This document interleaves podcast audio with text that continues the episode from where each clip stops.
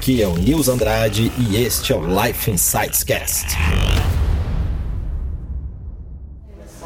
Fala. Eu te perguntar duas coisas. A primeira que você falou agora dessa questão de mentor. Você teve algum mentor ou você foi Sim. mais na coragem? Sim, sim, sempre, sempre tem mentores. Hoje, hoje eu tenho três mentores que me auxiliam, são pessoas com mais experiência.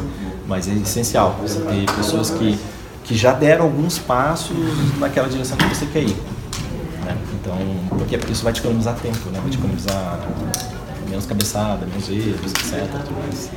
A segunda coisa que eu queria perguntar era sobre a questão da ansiedade. Principalmente agora que a gente tem essa toda essa tecnologia rápida, tudo é cada vez mais a gente fica ansioso com as coisas. Aí como é que você faz para lidar com essa ansiedade, tipo, não com, é, tanto com prova, com objetivos, quanto com questão mesmo de não atingir objetivos às vezes tão rápido quanto você gostaria? É.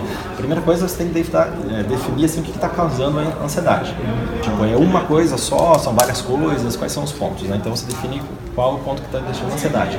Aí você faz essa mudança da ansiedade para é, empolgação. Como? Mudando da ameaça para o desafio. Cara, esse desafio vai me tornar uma pessoa melhor? Vai fazer com que eu, eu expanda minha consciência? Vai fazer com que eu é, me supere, que eu mostre realmente quem eu sou? Sim, então isso é a diferença né, entre uma ameaça e um desafio. Você encara aquilo da forma positiva e não da forma negativa. E é claro, respirar direito ajuda, diminuir a ansiedade. Você ter algum tipo de atividade física ajuda também a reduzir a ansiedade. Então são as maneiras que eu trabalho. né.